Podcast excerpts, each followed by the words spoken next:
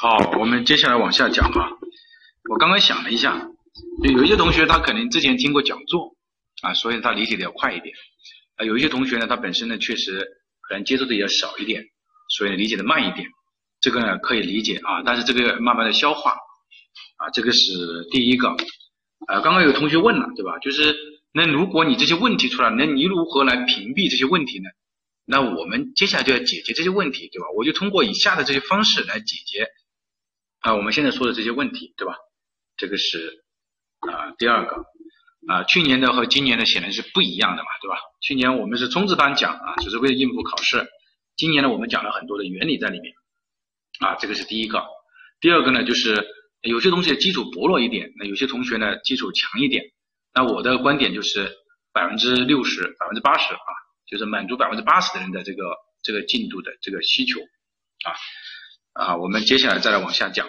刚刚有个同学说是，呃，讲法规的时候啊，这个脾气更暴躁是吧？讲的非常好，因为法规讲的，我认为已经是讲的很细了嘛，对吧？嗯，原理呢要理解啊，就是因为它比较难啊，确实是这样的。好，那我们在解读这个之前呢，那我们来看一下啊，呃，就是用地的建筑的一个解读啊。用地建筑的一个解读啊，暴躁是为了希望大家能学得进去啊啊，那我们来看一下这个用地的建筑的解读，就是在这个用地气候分区的时候呢啊，用地气候分区就是我们在讲居住区规划设计标准的时候啊，是绕不开一个点，哪个点？就是关于这个分区这个点，比如说这个一类气候区、二类气候区、三类、五类、四类、六类、七类，对吧？通过这个气候区的话，我们就发现一个问题，什么问题呢？比如说我把它连起来，那么是一个什么字呢？是一个什么字？是一个什么字连起来？是一个微字，对吧？那你就记住了，对吧？你你这个应该就记住了哪一类是属于哪一个地气候区吧，对吧？这个我觉得一下就可以记住了啊，一个一个简单的记忆方式，一类、二类、三类啊，四类、五类啊，四类、五类，然后六类、七类。好，这个就把它记住了，这个是第一个。啊，我们接下来我们再来解读啊，就是刚刚的同学说了，你现在既然有这么多问题，那你如何来解决这些问题呢？我们来解决，我们同样的还是通过对比的方式来解决。比如说，你原规范的时候你是大杂烩、大统一的啊，原来的规范我就不再讲太多了哈，就是说你所有的居住小区也好、居住区也好等等，都是通过这几个表来控制的。没有什么，没有一个细分，就是没有更细致啊，没有更细致。那现在我就更细致了，我有十五分钟的，有十分钟的，然后有基础街坊的啊，老师摆不下，所以呢只摆了两个在这里做说明一个问题，就是新的标准啊，规定了十五分钟生活圈的用地控制指标，十分钟的生活圈的用地控制指标，也规定了五分钟的，它它什么呢？它整合了原来。居住区当中的用地平衡指标和人均居住用地两个指标，所以原来的指标当中，你就是告诉了你这个啊人均居住用地，你看是多层什么多少，还有就是用地的指标，看见没有？那我现在呢，我给它整合起来了，比如说我们一三三圈是一个三圈是一样的啊，一个街坊是一样的，我们讲一圈，其实也就可以讲了其他的圈啊，其他的是一个道理哈。比如说，你现在从这个指标你可以看一下，它整合了用地的构成，也整合了人均居住区用地，看见没有？人均居住用地的面积啊，这个是整合进来了。整合进来之后呢，它还增加了一个点，就是增加什么呢？平均乘数这个点，看见没有？就是平均乘数以及对平均乘数的容积率进行了一一对应的控制。好，举例子。比如说你的平均层数，你是在属于二类气候区，你的平均层数是四到六层的，也就是说以多层为主的话，那么你的容积率就是零点八到一点零，明白这个意思吧？就是我就规定你，你如果你是多层，那么你就，那么你通过这个地方你也知道，前面我们已经讲了，平均层数，比如说五层，你到什么呢？到一点零。那我们知道，平均层数乘以建筑密度就等于容积率，对吧？这个老师有没有说错啊？指正一下。来来来来来，相互伤害啊，相互伤害，来呀！我说的是平均层数乘以建筑密度等于容积率啊，来呀，相互伤害啊啊，没有说错是吧？嗯，好，没有说错，再说一遍对吧？好，说了嘛，对吧？啊，对的，对的。那么通过这几个概念啊，那么你就知道建筑密度，你说有没有受到控制？就说当我这两个条件受到了控制的时候，建筑密度有没有受到控制？有没有？当然是受到了控制了嘛，对吧？哎，对。所以你不要去认为啊，就是有的同学，我我现在就是一步一步解答你嘛。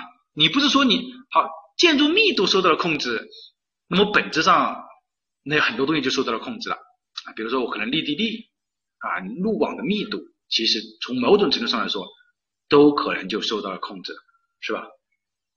好，这个是第一个啊，老师要说明的。第二个呢，其实啊这边呢也是一样的哈，就我们再往下走。好，这几个概念要理解的哈，这个考试常考的点哈。随着纬度的啊，认真看啊，十五分钟、十分钟、五分钟，我觉得大家没有听过这么这么详细的这个解读吧？我觉得也没有啊，没有哪个会解读的这么详细。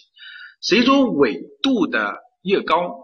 住宅用地的比例和人均居住区的用地的比例是增大的啊，我们来也来看一下，他的意思说，随着纬度的增高，比如说一和七，随着纬度的增高，它住宅用地的比例啊是逐渐的增大的，人均居住用地的比例也是逐渐增大的。比如说，你看这个地方是到了到了怎么了？到了四十啊，三十八、三十七，对吧？对。和太阳高度角有关啊，这个大家很清楚的啊，这个但是呢，防止一部分同学不清楚的，那么老师呢也还是要讲一下。比如说，如果你纬度越高，那么你看你的太阳高度角，你直到这个地方啊，太阳过来，那么你这个肯定日照就不满足了，那你就要往后退是吧？是不是往后退？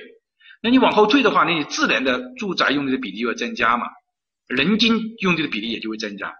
如果你是啊，比如说你是在呃我们云南有个地方啊，就是生一个生双胞胎的地方啊，就是子午线，就它刚好经过这个呃赤道在那个地方，所以它有有一天它是没有，就是有一天中午它是没有什么没有阴影的，对吧？是不是？就是没有影子。那个地方是叫什么？就叫墨江是吧？听说啊那个地方是生双胞胎的地方啊，我认识的。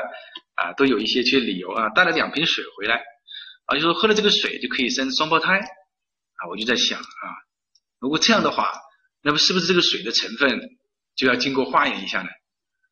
啊，既然能成为，就你，那你这个水肯定就成分有问题嘛，对吧？但我认为可能也就是一般的水吧，啊，有毒是吧？好。啊，对，啊，就是很多带这个水来的哈。那我们好，那么你看，如果假如说你太阳高度角更高的话，啊，其实呃，我我这个是我自身的一个认为哈。比如说你这个在赤道旁边，对吧？那你可能你看，因为你在赤道旁边，你这个日照基本上是什么？可能就是有一点类似于这样这种会会对称的这种嘛，对吧？因为你是在赤道上面这样来回，是吧？就是北回归线啊，南回归线，对吧？那么是否是这两边的因为光照的原因，还是什么的原因，就是生长起来会看的会就很雷同，是不是啊？就是植物，刚刚有个同学说是植物的那个问题啊，啊，植物的那个问题，对吧？哎，我我我是这样考虑的，啊，当然可能是错误的啊，没有没有经过这个啊 认证的，是老师自己的一点考虑啊，啊，当然肯定这个地方是啊，应该是有有一些问题吧，啊，我们接着讲。如果当你的高度在这个地方的时候，那你显然什么？显然你在这个地方就可以了。所以住宅用地的比例和人均居住用地的比例增加，这个没有问题吧？啊，这个首先大家再理解。好，住住宅用地的比例和人增加了，对吧？住宅用地的比例增加，大家看清楚啊！住宅用地的比例增加了，城市道路用地是不变的，是不变的，看见没有？都是百分之十五到百分之二十，百分之十五到百分之二十。收收什么？所以配套设施和公共绿地的比例在减少。这个是第二个哈，这是在减少的，对吧？我们通过这几个可以了解。这个是第二个，第三个，为什么住宅用地比例增加？那我前面讲的妈白讲了！这个我真的心脏受不了啊！这个这个同学啊，不带这样欺负人的哈，真的是太欺负人了哈。好，我们接下来往下讲。那么这个相对的话，这个就什么？这个就减少了，对吧？这个就减少了啊。这个是第二个，第三个就是。城市道路为什么它是不变的呢？就是城市道路为什么你永远是百分之十五到百分之二十呢？为什么？为什么呢？啊，是因为城市的道路只和它在城市中的位置有关。比如说你在中心区，那你的路网密度肯定要占的要大一点；你在边缘地区，你要少一点。啊，并且呢，在我们若干意见当中啊，就是关于城市怎么建设，二零一六年还是二零一五年发的这个意见当中，直接就明确掉了，它是要占城市道路应该占什么？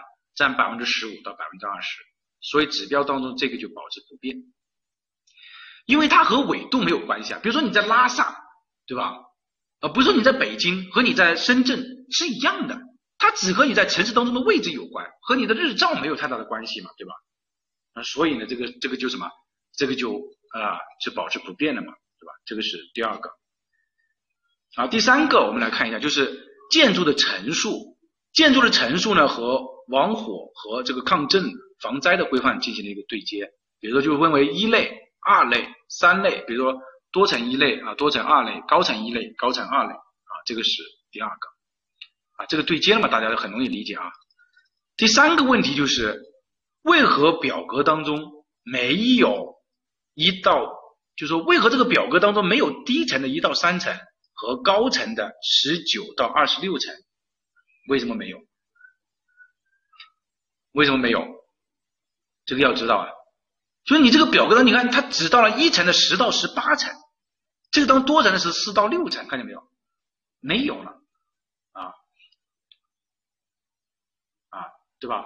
啊，我们说的是平均层数啊，同学回答的很好，这个可能会考试到啊，这些这几个点，特别是讲前面什么随着纬度的增加，随着纬度的什么，这个都是可能会考试的，因为什么呢？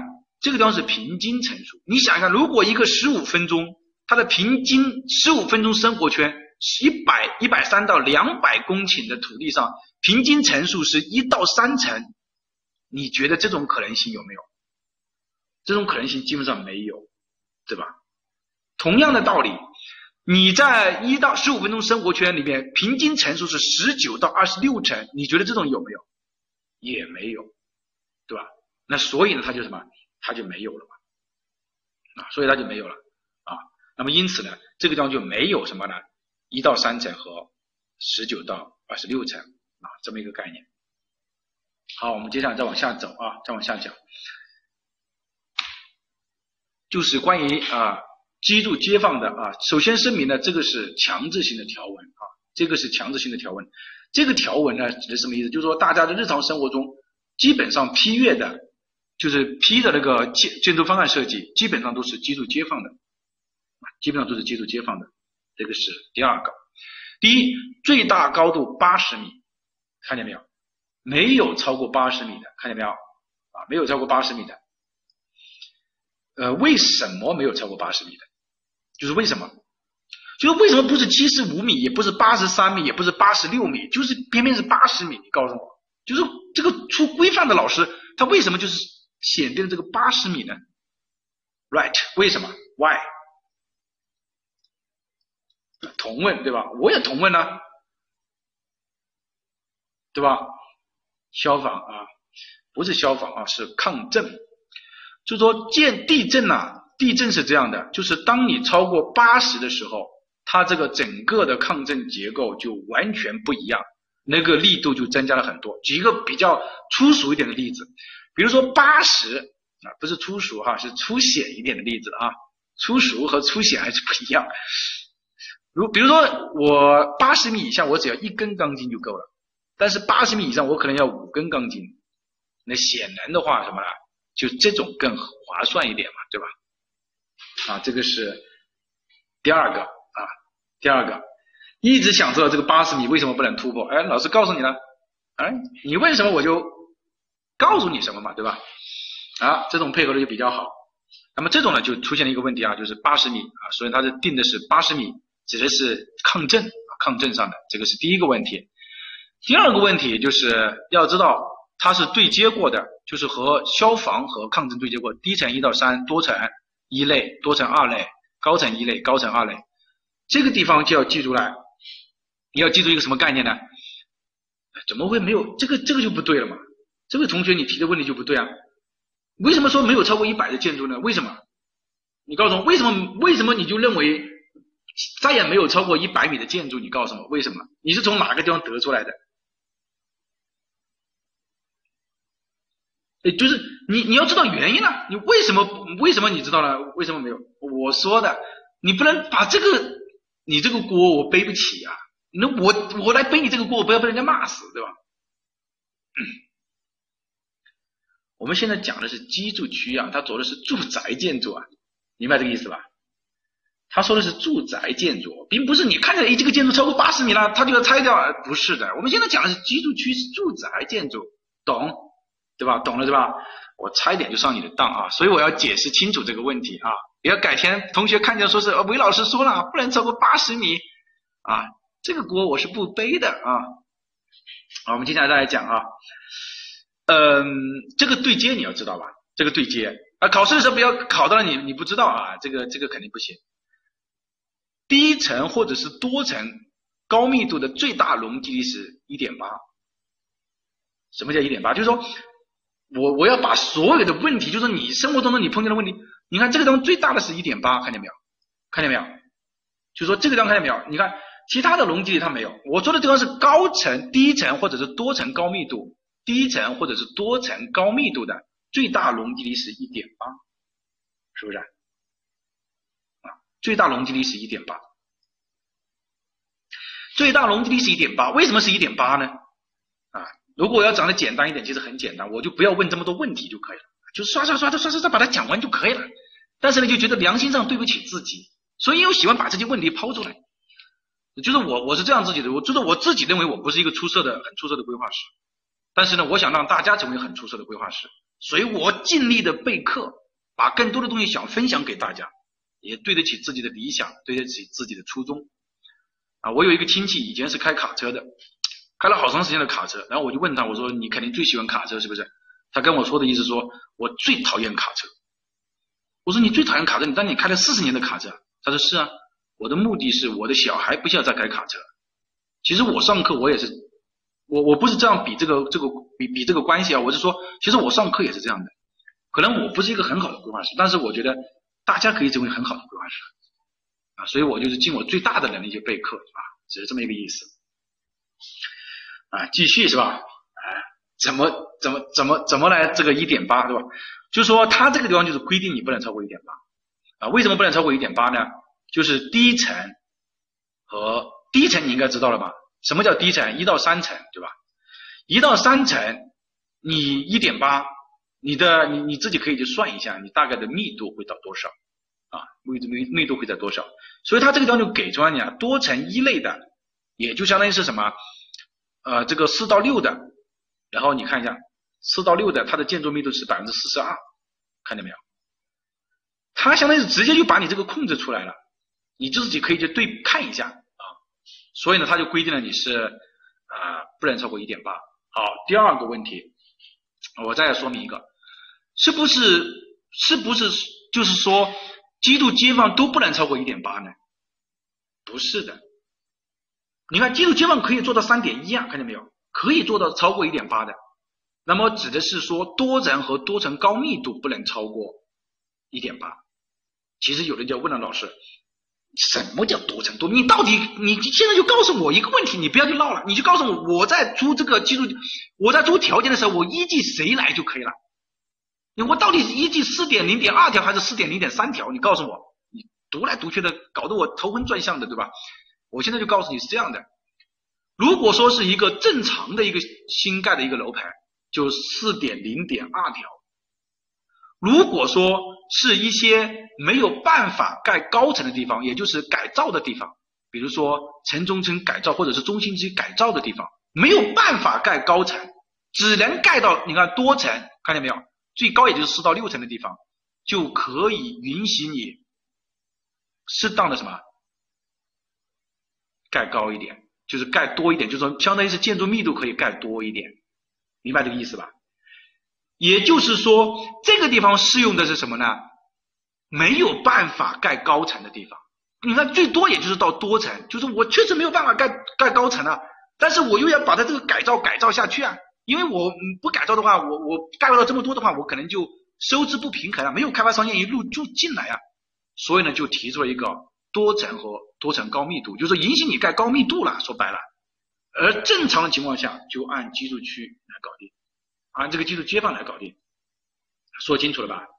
说清楚了啊，这两个表啊，这两个表是不同的啊，就看你选择哪一个表啊。这个是第二个，第三个就是啊，我们来看一下，就是关于这个呃人均的啊这个密度这一块啊，之所以觉得好难的原因，真的是老师啊算了吧，就是说我们这个居住居住这个人均住宅用地面积，那么你看呃，它按居住小康的是三十五，是吧？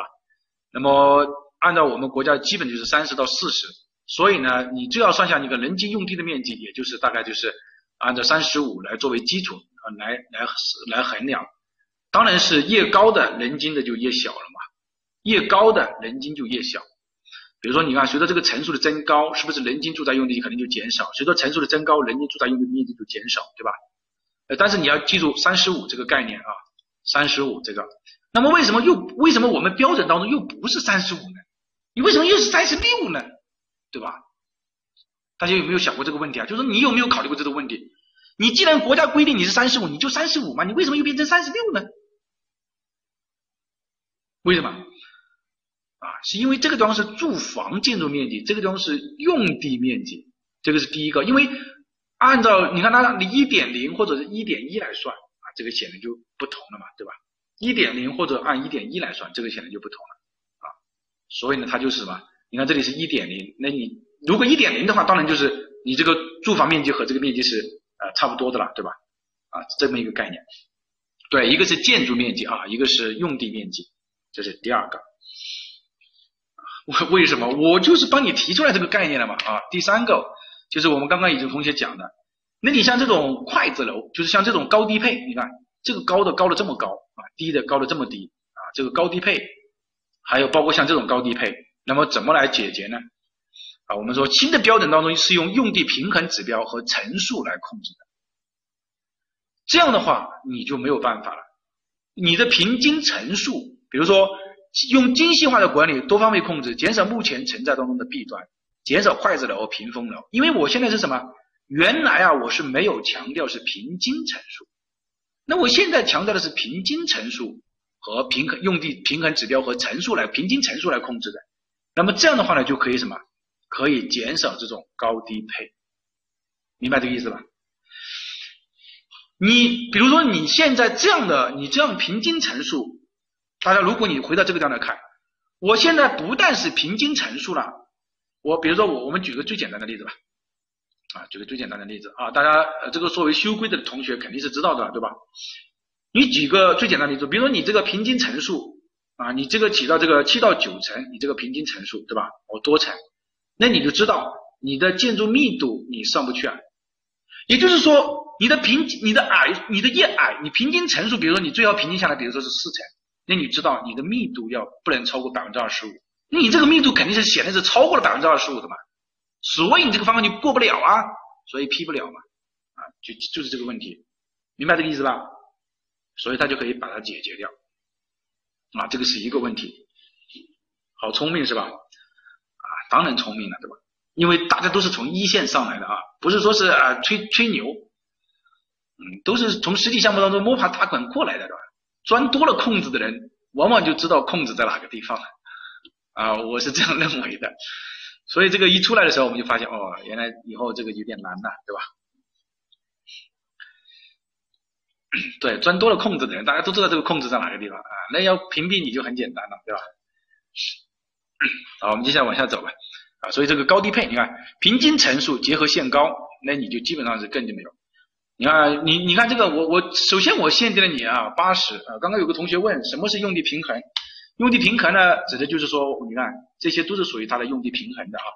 第一，比如说你这个高度，我现在只能规定你到八十米。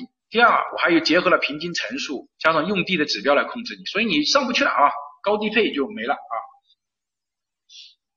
啊，啊，这个这个就没了啊，这个就没了，高低配就没了啊，这个是第二个，第三个就是关于公共绿地的配置，我们前面不是讲了吗？公共绿地利已经无法解决什么，无法解决它这个不平衡的问题，对吧？无法解决它那个呃分布不平衡的问题，那我怎么办？我就让你分布平衡，怎么分布平衡？三级控制，也就是说，我十五分钟生活圈你要配置，十分钟生活圈你要配置，五分钟生活圈你要配置。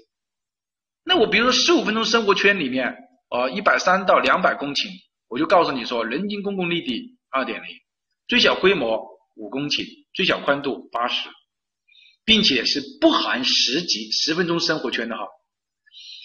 然后十分钟生活圈的啊，一点零，一点零，也就是说，我保证我每一个圈层里面，我保证我每一个圈层里面都符合这个，都要符合我这个利地的分配。那我最后落实下来就不会出现只看利地利不看分布的情况，是不是？好，这个 OK 了嘛，对吧？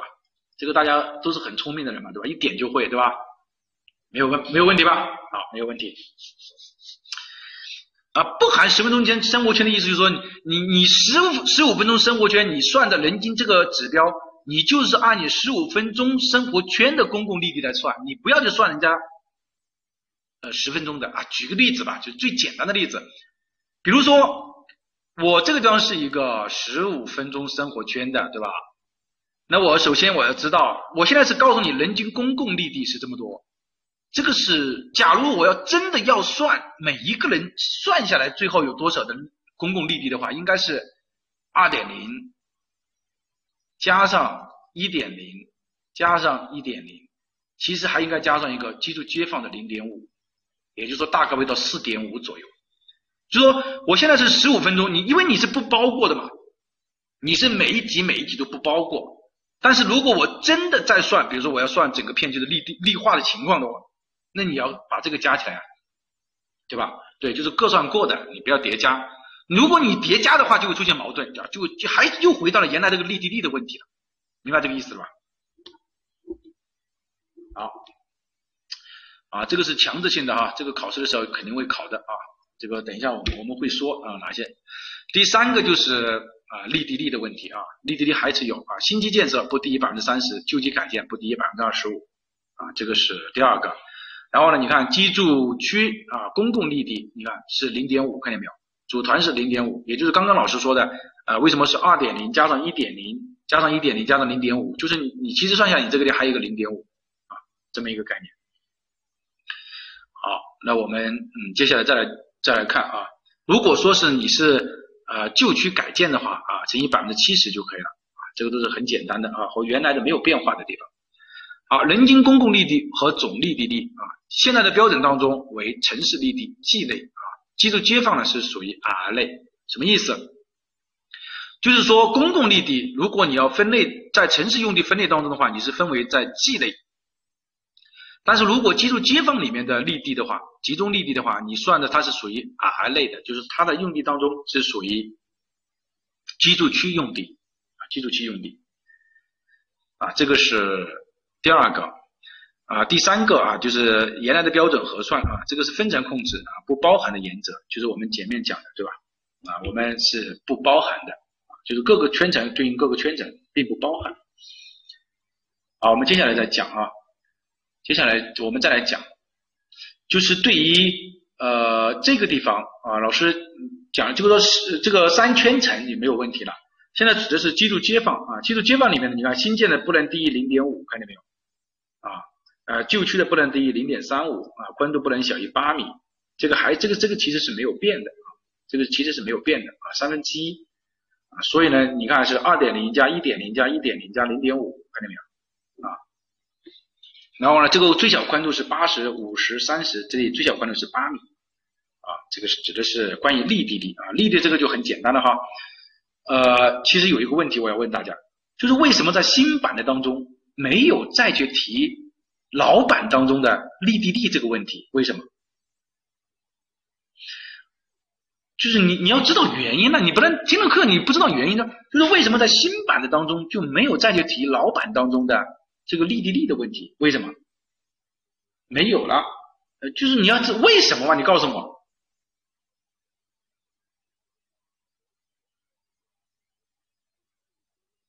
均衡控制不是的啊，这个怎么一问就感觉到就有点问题了？那你你这个地方有了。你表格当中有了，你看见没有？你表格当中有了，看见没有？你表格当中有了，你你就不你就不需要单独再去对它，就原来提的那个是比较粗糙的，没有针对性的提出来。那现在是什么？现在是很针对性的提出来，所以就没有必要再有了嘛，对吧？啊，对，生活圈已经解决了啊啊，非常聪明。好，我们再来看一下，就是用地和解读的啊，用地的可以。用地的解读啊，就是前面这些啊，这个删除了，间距这个删除了啊，就是现在原来是有什么啊，多层六米啊，什么十三米、九米这个六米、十三米这个啊，现在没了，呃，怎么没有呢？就是按照什么呢？按照这个防火规范解决掉了啊，就是住宅应该要特定情况就是防火，然后这个也没有了啊，这个也没有了啊，包括沿这个这个都没有了，就是说。删除了间距的要求，原来有个六米、十三米的，现在没有了，就是满足防火就可以了。然后通通风、消防、防灾卫生也删除了啊，这个删除了。那么现在只留下了什么呢？日照啊，日照标准，日照标准是相同的哈，这两个日照标准是相同的，看见没有？这两个日照标准是相同的。啊，除了这个日照标准相同之外呢，有一个点是需要特别指出来的啊，可能今年就是今年的考点了啊。我说的已经很明白了哈。就是关于加装电梯这个，就是为什么要加装电梯？你看，在原设计建筑外增加任何设施，不应使相邻住宅原有日照标准降低。看见没有？既有住宅建筑进行无障碍改造，加装电梯除外。就原来就原来的意思就是说，你不管你什么情况，你不能降低人家相邻建筑的日照标准。现在相当于开了一个口，就是说，你如果加装无障碍的这个改造电梯的话，除外的啊，除外。为什么要这样呢？其实就是我们前面讲的，就是全龄友好。比如说，二零三五年的时候，我们都已经什么腿脚不方便了，那么那个时候大家就知道，现在老龄老人那么多，对吧？那加装无障碍电梯应该情有可原吧？这个应该要考虑好吧？对，老龄化，所以呢就把，所以呢就。允许了啊，这个是一个突出来的点啊，老师单独强调了。那么关于这两个日照标准，其实是一样的哈，这个地方我们不讲啊。有没有同学提出来不一样的？有没有？有没有人提出来说这两个标准是不一样的？有没有？啊，给你一分钟的时间啊，有没有？有没有说是不一样的？啊，我这两个标准是一样的哈，这个原则上是一样的。有人提没有哈？没有就好啊，没有就表示大家都。呃，学的非常好，就是说前面的课程学的非常好。好，我们接下来再往下讲。啊，配套设施啊，配套设施，配套设施呢这一块呢，就是关于啊，基础区规划设计规范和基础区规划设计标准啊，原来的就是一张表啊，什么都在里面啊，没有任何意义啊，现在分开了，对吧？分开了之后，你发现什么？都是千人指标，这个没有问题啊。然后呢，划为了三类，大家如果看这个表，你就发现。发现什么了？如果说是十五分钟和十分钟生活圈，它对应的是 A、S、B，看见没有？当然也有 U 的，这个地方只是这个地方是配套设施，它没有把 U 整出来。如果是五分钟生活圈的，对应的是 R，看见没有？如果是五分钟生活圈的，它对应的用地是什么？是 R 一一、R 二一、R 三一，看见没有？所以老师前面讲的那个点。就是让你，如果你没有理解的话，你后面看配套你就不知道了。那么这个也就解决了各位自然资源局的同事啊，不要出一些条件让人家非常反感。明明就什么都让人家开发商去承担，开发商不傻的，开发商精的很，知道吧？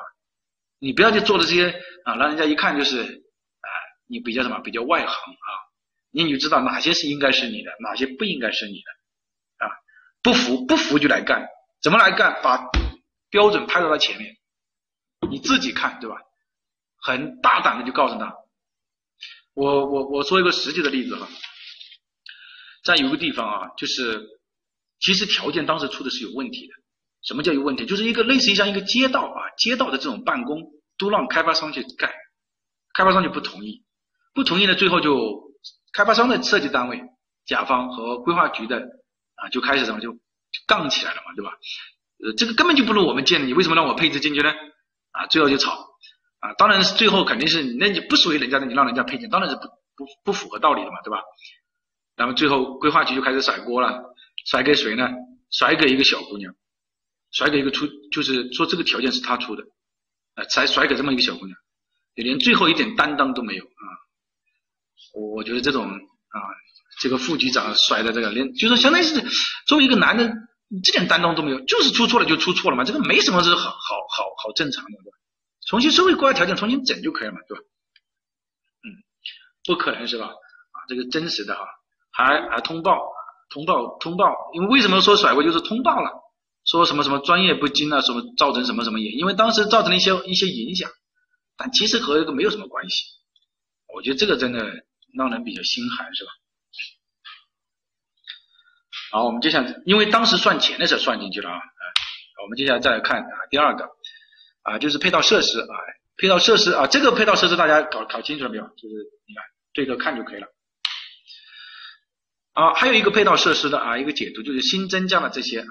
关于这个这个地方，我给大家啊用红线画出来了，就是提醒大家要注意一点的地方，就是要集中和分散兼顾，独立和混合并重的这么一个原则啊，独立和这个并重的一个原则，看到没有？那要记住啊，当然就是说他是告诉你说应该要什么，要联合布置，应该要什么形成社区的中心。啊，等等这些，这个呢，就是说我们这个不是强制性的条文，也就是说我们在审查这个规划方案的时候呢，我们应该尽量要集中一点啊，升级。如果说是十五分钟呢，就要形成一个街道的服务中心；如果是五分钟呢，就要形成社区的服务中心，对吧？啊，这是这么一个概念。那么从这个通过这个地方呢，啊，我们也就可以理解一个概念，对吧？理解了一个什么概念呢？就是像这种街道级的服务中心，其实你在编制控规的时候，你就应该知道。你要形成这么一个服务中心嘛，明白吧？应该明白这个道理吧？啊，关于道路这一部分啊，很快的啊，原来的这个道路的解读，原来的这个道规范当中的道路是什么？就是呃，告诉你啊，居住区道路和居住街坊内的道路啊，不是这个啊，这个原来的是呃，居住区级道路、小区级道路、组团级道路和宅间小路。现在的新的标准当中就没有这些了啊，不跟你就搞这么些，只直接告诉你就是城市道路和居住街坊类的附属道路，就只有两种情况，你要么就属于城市道路，你要么就属于附属道路，啊，只有这两种情况，对吧？就这两种情况，就原你这个，那么什么叫城市道路呢？那么你就知道了，城市道路就是除了附属道路就是属于城市道路，那么什么叫附属道路呢？就是居住街坊内的就叫附属道路，居住街坊外的就叫城市道路。其实这样的话呢，就增加了路网的密度啊，增加了路网的密度，对吧？那么我们回到这个地方来看，居住区路网系统应与城市道路交通系统有机衔接，并应符合下列要求：居住区应采用小街区密路网的交通方式。路面路网的密度不应小于八啊每平方公里八千米，城市道路间距不应超过三百，宜为一百五到两百五，并应以居住街坊内的用地布局。好，我这张问一个问题：一百五到两百五的间距是哪一级的城市道路？前面我们讲原理的时候讲过了，一百五到两百五，三百到五百，七百到一千二，一千五到两千五，对，支路。好，也就是说，居住街往外面的，一般来说就是什么？就是支路，并且这个密度间距为一百五到两百五，原来是很多，那你现在只告诉一百五到两百五了，对吧？啊，这个是第一个。那么这个这个是居住区内的路网密度，也相当于是城市道路了。然后居住街坊类的呢，居住街坊类的道路是多少呢？我们来看一下居住街坊类的啊，等一下一个一个过来。啊，这几个黑色这几个都是可能会考到的话，就是这个不大于八。然后呢，啊，你看一般城市道路分割，居住街坊是构成城市居住区的基本单元，一般由城市路网分割，有利于形成路网密度，间距为一百五到两百五，从而形成窄马路密路网。这个在控规当中确实是要体现出来的啊，控规当中就要体现出来了。这个是第二个，你在编制控规上，你就要该考虑这个问题了。第三个就是关于这个呃居住呃从我看六点零点三啊这个地方和六点零点四啊六点零点三和六六点零点四，通过这几个我们来看啊，就是原来的呃这个路网的居住区规划里面呢很多呢已经没了啊，我这边讲几个比较主要的点。你看六点零点三，它告诉你说支路的宽度，红线宽度移为十四到什么呢？到二十米，对吧？这个是第一个，支路的红线宽度为十四到二十米，这个是第一次明确掉了支路的宽度啊，十四米到二十米啊，这个是第一个。第二个就是人行道的宽度不应小于二点五米。提一个问题，前面一节课我在讲人行道宽度的时候。我说是城市综合交通体系规划标准的时候，人行道的宽度是多少？两米。我现在已经做了对比了哈，这里是二点五米啊，这个是第二个。好，六点零点四条，我们来看一下，就是关于居住类的啊，对，居啊多两米啊，说的很好啊，因为要拎东西啊，这个表示确实学的很好啊。然后我们来看一下居住街坊类的附属道路。这个叫居住街坊类的附属道路，你看，它告诉你说，主要的道路应至少有两个车行道的出入口连接城市，这个没有问题。红线的宽度啊，不不能小于四米，四米肯定容易理解，消防对吧？然后其他附属道路路面宽度不能小于二米五，人行出入口的间距不宜超过两百米。好，问题来了，这原来的地方啊，我们告诉你，人行出入口的间距不宜超过八十米。当建筑超过八十米的时候，就要加设通道。现在这个地方告诉你说，人行出入口的间距不宜超过两百米。Why？为什么？啊？为什么？那么我们今年如果考到了居住区规划设计居住区的时候，应不应该达超过八十米？怎么怎么怎么应该要设人行消防通道？要不要打？我们讲实际一点，就是我在考试的时候，我要不要答？告诉我。好，啊不答啊？其实这样的啊，要的话不答。好，我们来看一下这边啊，就是我们看一下啊，消防啊，所以呢给大家备课啊，真的还是比较累的哈。就是原来消防设计规范啊，防火规范当中它就明确规定你了，街区内的道路应考虑消防车道通行，道路中心线的间距不宜大于一百六，对吧？当建筑物沿街部分的长度大于一百五，或者是总长度大于二百二的时候，应设置穿过建筑物的消防车道，啊，且有困难的时候要要防，要设置这个消防环形通道。那么这个呢，就首先是一点啊，首先要明白一点，就是当你的建筑物长度超过一百五的时候，你要么就要设置建筑物的穿过的通道。要么就要设环形车道，有些人在答这个修修建你详细修规的时候啊，因为每年必考这道题，动不动就是答一百五，也不管有没有环形通道，就是一百五先答上去，这个不行啊，不能这样啊，知道吧？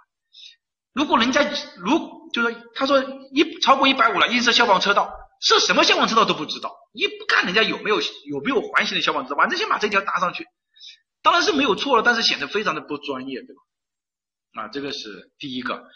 当它有环形通道的时候，你就不需要去了嘛，对吧？第二个就是关于这个，你看，大家我们来看一下这个。呃，当该建筑物沿街时，应当设置连续街道、连通街道和内内苑的人行通道，其间距不宜大于八十米，对吧？其间距不宜大于八十米，这个还要画图啊？我就不画图，这个已经说的很清楚了，我还要画图。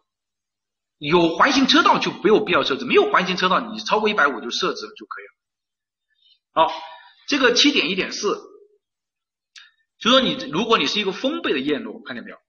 封闭院落，你当你这个内院的时候，他就告诉你这个地方，看见没有？沿街屋这个地方是什么？你建当建筑物沿街的时候。你应该要设置连通街道和内院的人行通道，比如说你要设置一个连接街道和内院的连行通道，对吧？大家没有看见那个公众号里面分享的那篇文章吗？那么它的间距不宜大于一百八，就是说我这个八十其实就是为了什么？也是为了类似于像满足消防一样的。好，我我总结一下吧，我总结一下啊，就是说如果你这种建筑，你这个沿街的长度，我们说还是不能超过八十，就是这一点还是要存在的，明白的？就是说你还是可以搭上去的，但是呢，我们现在国家强调的是什么？是密路网，就是是开敞式的，明白这个意思？就是说我们现在要求的小区是尽量不要封闭，是开敞式的，所以原则上呢，它其实可以不提这一条，就是说这条可有可无的，但是呢。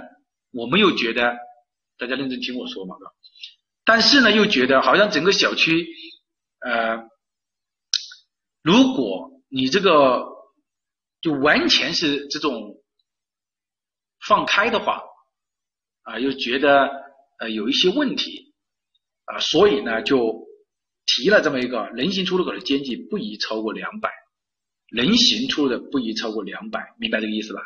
啊，不是疫情。大家看一看一下，二零一六年的，还是应该是二零一五年那个城市若干意见当中就直接明确要开场式的这个，就是类似于像街街巷制吧，就是街巷制，就不是在那种封封闭的了，因为你封闭的话不利于刚刚我们讲的人走来走去嘛，对吧？对吧？是不是？那所以呢，他最后还是提了一个，就是说，呃，人行出入口的间距不宜超过这个，对，呃，街坊制啊，就只是这么一个意思。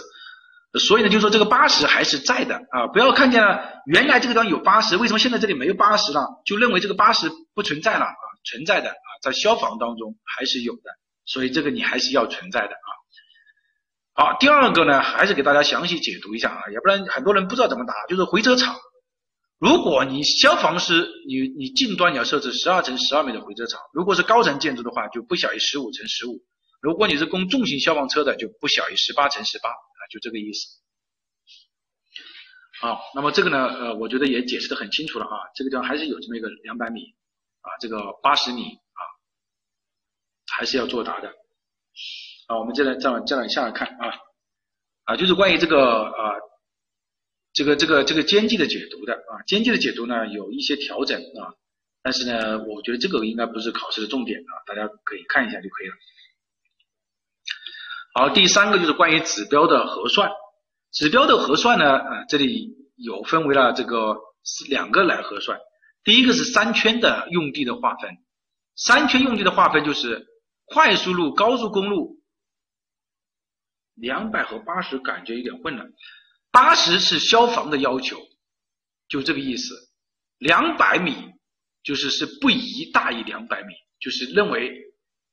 我因为我们要设置这个开放式的这个这个这个小区管理啊，所以呢，你你如果你你看你这个这个地方一个开口，这个地方一个开口，你这个开口是五百米，那本质上你还不是开放式的，所以你不能大于两百米，不宜大于两百米。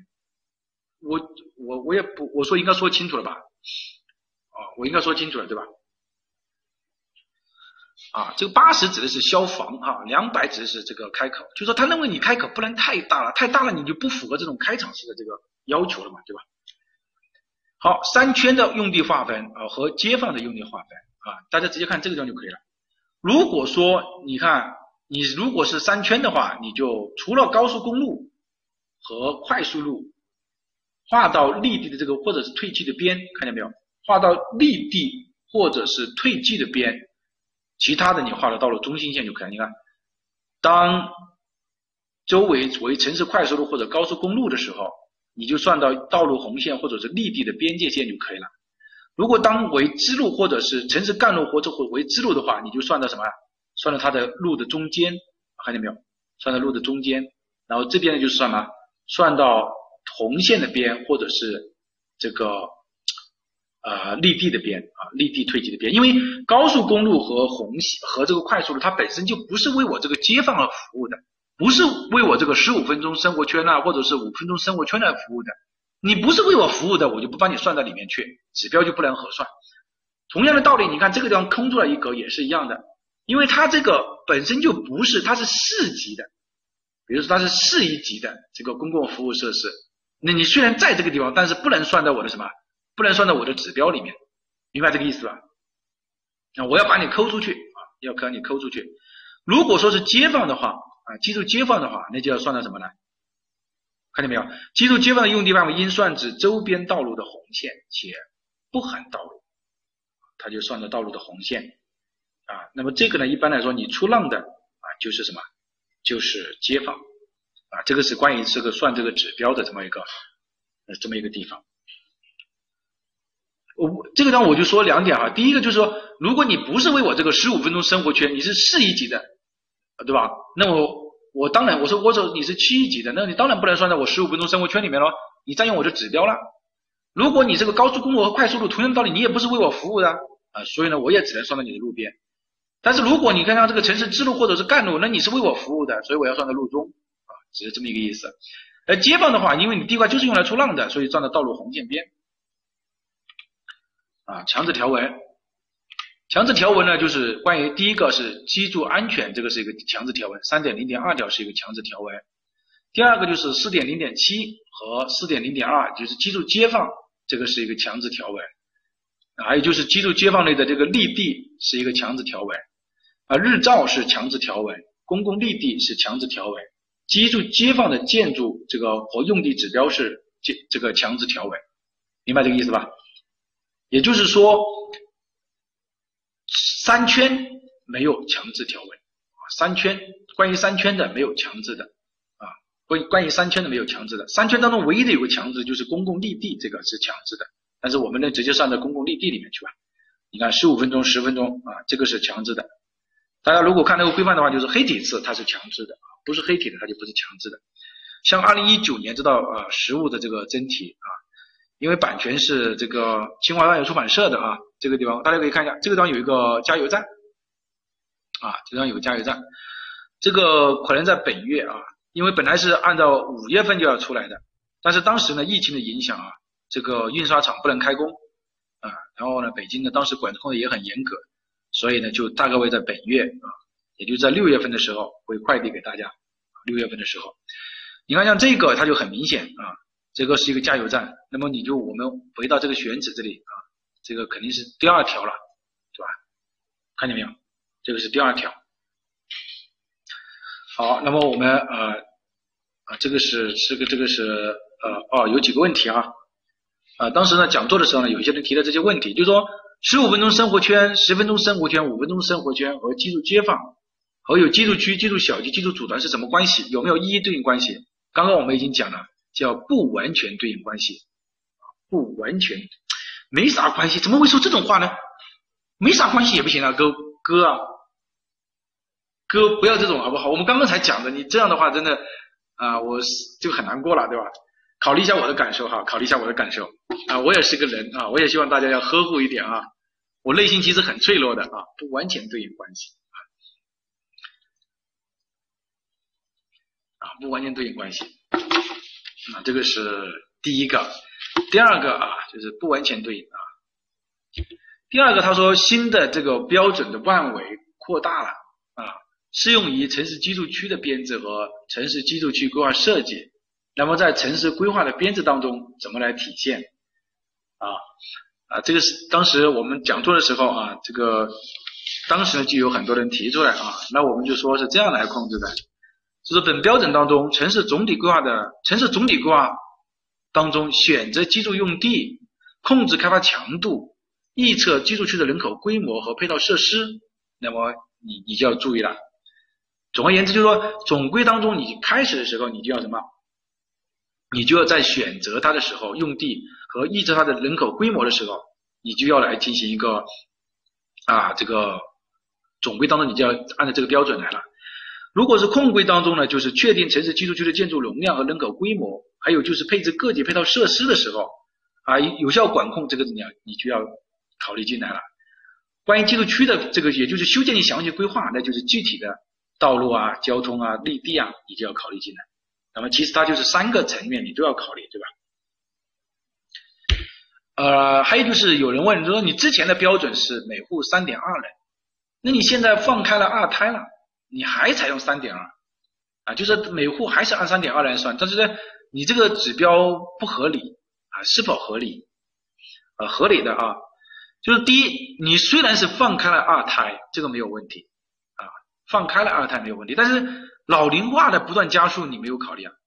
啊，有一些人可能是吧？大家都进入老龄化了，就是可能消失的人也比较快。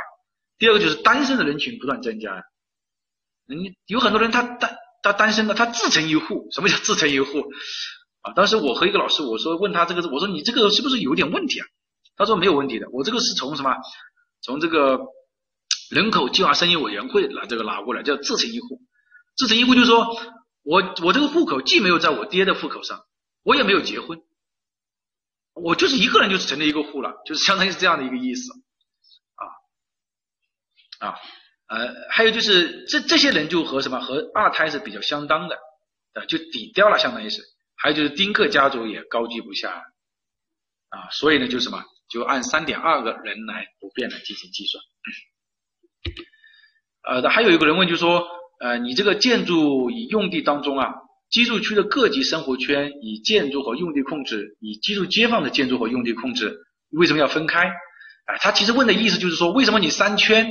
要和居住街坊要分开啊？为什么居住街坊呢？又有两个控制的表格，分别在什么情况下使用啊？那我们回复是说，生活圈空间比较大，它偏向的是城市的宏观系统；居住区的街坊比较小，偏向于是居住组团系统。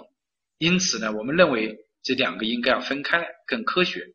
也就是说，三圈指的是范围比较大的，居住街坊指的是范围比较小的，那要分开。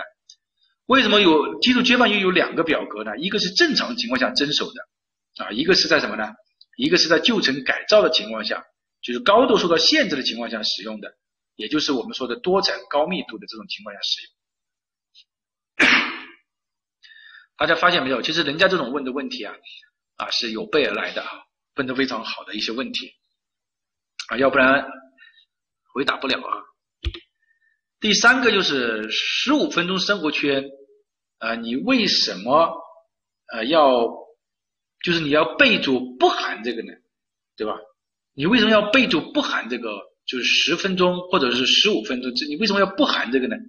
对吧？